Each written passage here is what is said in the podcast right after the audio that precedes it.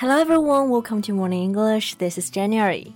Hello everybody, this is Norah. 欢迎大家收听早安英文。Norah，你最近有没有在看什么综艺节目呢？Well, not really. I've been really up to my neck in my work recently, so I didn't have much time to watch shows. 哎，是的，感觉你最近确实挺忙的。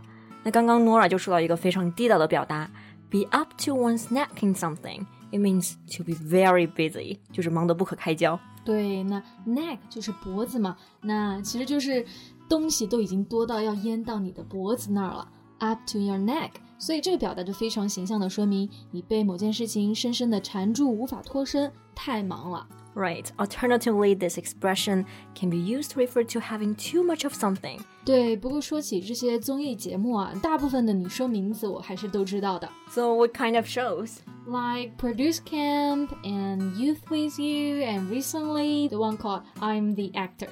那 Nora 刚刚提到了两个节目，一个是创造营，还有一个是青春有你，都是女团选秀节目，girl group reality show。不过说起女团呢，我最近就看到一位名媛好像签约了某知名的经纪公司，她呢准备以练习生的方式出道。你刚刚说到名媛，哎，到底是谁呀 ？Well, she's Annabelle Yao, the youngest daughter of Huawei's founder 任正非，就是华为小公主姚安娜。啊，I've heard about her. So in today's podcast, we are going to talk about Huawei era's Annabelle Yao. 那作为华为小公主啊，姚安娜可以说是最强富二代了。没错，那么富二代在英文中啊，我们一般会用一种比较直译的说法，就直接说 rich second generation。 yeah, it's a Chinese term that refers to children of nouveau riche wealthy families. Yeah, and rich second generations like Annabelle Yao, they are usually born with a silver spoon in their mouth. Silver 是银子，silver spoon 就是银勺子。那中文当中呢，我们会说含着金汤匙出生。为什么英文当中说的是银勺子而不是金勺子呢？其实，在这个谚语的表达中啊，用了一种英语中常用的押头韵的修辞手法。比如说，刚刚有个单词是 silver spoon，这两个单词嘛，它们都是 s 开头。对，所以我感觉听起来、读起来就会比 gold spoon 听起来更顺口一些。Yeah, yeah。那其实作为华为千金的这个身份在啊。姚安娜她自身应该就带了不少的流量和热点吧。That's right. Not long ago, she gained over 10,000 followers on Weibo after she posted for the first time. 首次开通微博，短短几天呢，她就有了十万的粉丝，就可以看出来这个号召力真的是不太一般啊。没错，其实，在社交媒体上关注你的粉丝不叫做 fans，而是会称作 followers。Right, follow 就是跟随的意思，后面加上了 er，follower 也就是关注者。 其实我第一次听说姚安娜，应该是她一八年的时候参加巴黎名媛舞会。Yeah, she made her glamorous advent at the ball in Paris in 2018. Yeah, and that was when she first appeared in the public view. 嗯，没错。那这个巴黎的名媛舞会啊，其实讲起来还挺有渊源的。它是世界上顶尖级的名媛舞会，也被福布斯定义为是世界十大顶尖奢华晚会之一。那么这个舞会的入场要求呢，据说是非常的苛刻的。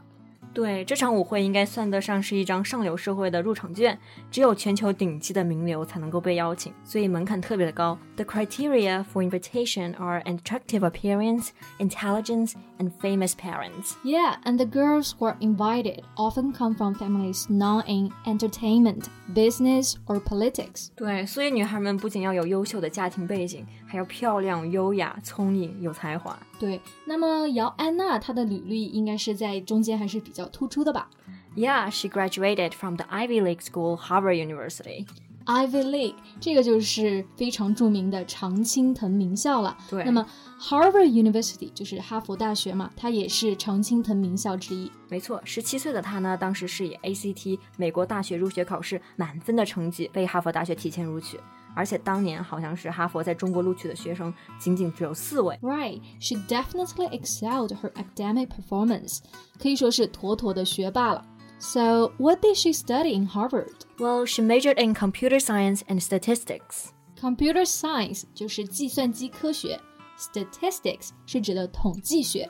这两个专业其实都是感觉比较硬核的理科专业了。对，嗯，那我们在这里呢要注意，学某个专业会用到一个词组叫做 major in something。没错 And this Ivy League student is very serious about her education. She took up an internship at Microsoft on a team focusing on machine learning and image recognition Internship 这个地方呢，其实意思就是实习经历了。对，So take up the internship at some place 就是指的在某个地方实习。比如说像刚刚的姚安娜，那她就是在微软有过实习的经历。Right. Besides all of these, she has a passion for ballet. She spends much of her time practicing and performing on stage.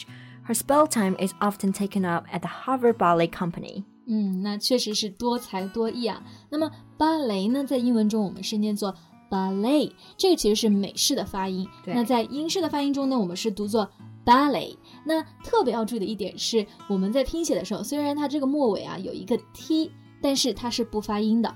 而我们说到芭蕾舞者嘛，我们叫做 ballerina。 Yeah, so Annabelle is a ballerina at a professional level. Right. Sounds like she's very privileged, but also she works really hard. That's true, but her recent future plan has nothing to do with ballet or computer science or Huawei. 嗯，记得刚刚前面讲到啊，其实姚安娜她最近还是打算进娱乐圈出道。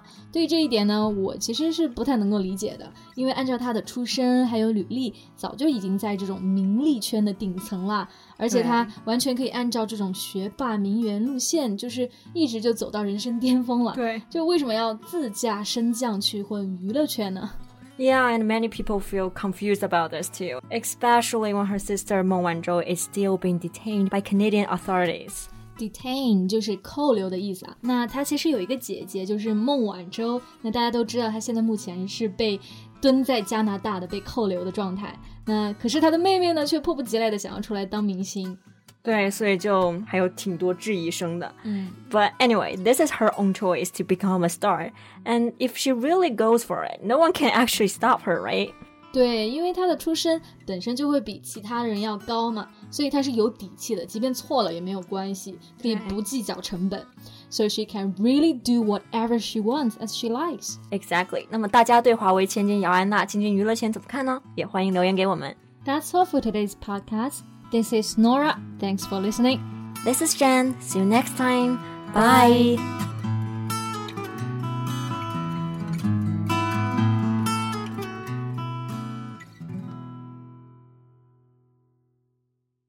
This podcast is from Morning English. 学口语就来早安英文。